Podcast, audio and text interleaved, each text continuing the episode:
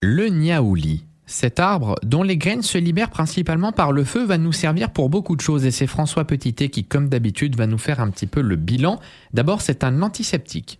Arbre très résistant, résistant au feu, mais résistant aussi à différents parasites, bactéries, euh, virus et euh, champignons microscopiques. Et donc ces propriétés que la plante euh, utilise pour se protéger, eh bien nous allons nous-mêmes aussi les utiliser avec une huile essentielle qui va être intéressante pour les infections par certains types de virus, et je pense notamment au virus de la grippe et au virus de l'herpès, et puis aussi des, des infections par des bactéries intestinales des bactéries classiques des infections ORL, respiratoires et aussi urinaires.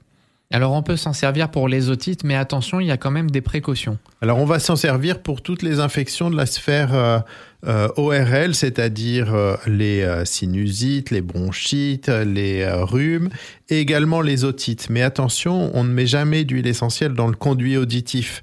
On va pouvoir utiliser l'huile essentielle de niaouli, par exemple, autour de l'oreille, diluée dans une huile végétale. Et le petit instrument qu'on appelle un roll-on est idéal dans ces cas-là. On va le remplir avec 10% d'huile essentielle de niaouli, le reste avec une huile végétale et grâce à cette petite bille, on va pouvoir l'appliquer autour de l'oreille, mais jamais directement dans le conduit de l'oreille. On peut faire des inhalations, ça peut aider par exemple pour le rhume et la grippe. Alors pour toutes ces infections ORL, bah, il y, a, des voies euh, qui sont assez traditionnelles et très utilisées. Les inhalations, il y a beaucoup de produits qu'on trouve en pharmacie euh, pour faire des inhalations euh, qui contiennent en fait de l'huile essentielle de niaouli. De l'huile essentielle de niaouli et aussi une autre myrtacée, l'eucalyptus, qui est souvent associé au niaouli. Et là, on a une base extrêmement intéressante pour faire des inhalations. On peut faire ça très rapidement chez soi avec un bol euh, d'eau euh, bien chaude, ajouter 2-3 gouttes de niaouli et respirer ces vapeurs-là.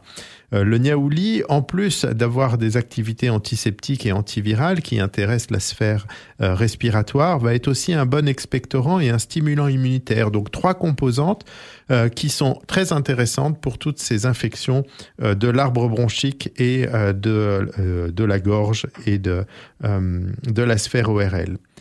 On peut s'en servir pour euh, lutter contre les effets indésirables de la radiothérapie. C'est euh, un protecteur cutané. On va retrouver euh, cette activité avec un autre mélaleuque, l'arbre à.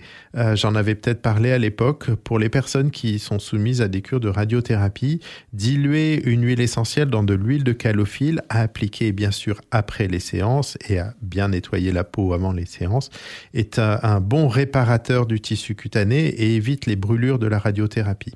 Les insectes n'aiment pas le niaouli.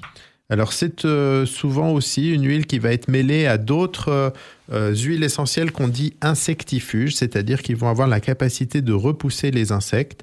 Euh, je pense par exemple au citronnelle, au géranium, au lavandin, et en faisant un petit cocktail de citronnelle, de géranium, de lavandin et de niaouli, eh bien on va obtenir de, de bons anti-moustiques naturels.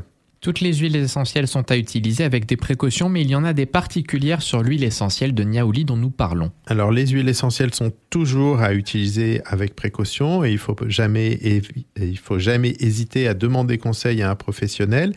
Et cette huile essentielle de Niaouli, elle possède un composé en proportion non négligeable, 6 à 15% qui s'appelle le viridiflorol et le viridiflorol a des effets hormonomimétiques. C'est un analogue des hormones œstrogéniques en tout cas, il en imite certaines des actions. Et donc, euh, pour ces huiles essentielles qui contiennent des substances œstrogéniques, comme par exemple le niaouli, le cyprès dans une euh, autre mesure, et surtout la sauge euh, sclarée ou la sauge officinale, eh bien, il faut éviter de les utiliser chez des personnes qui ont eu un cancer du sein hormonodépendant, par exemple. Donc, une précaution importante qui concerne juste quelques huiles essentielles.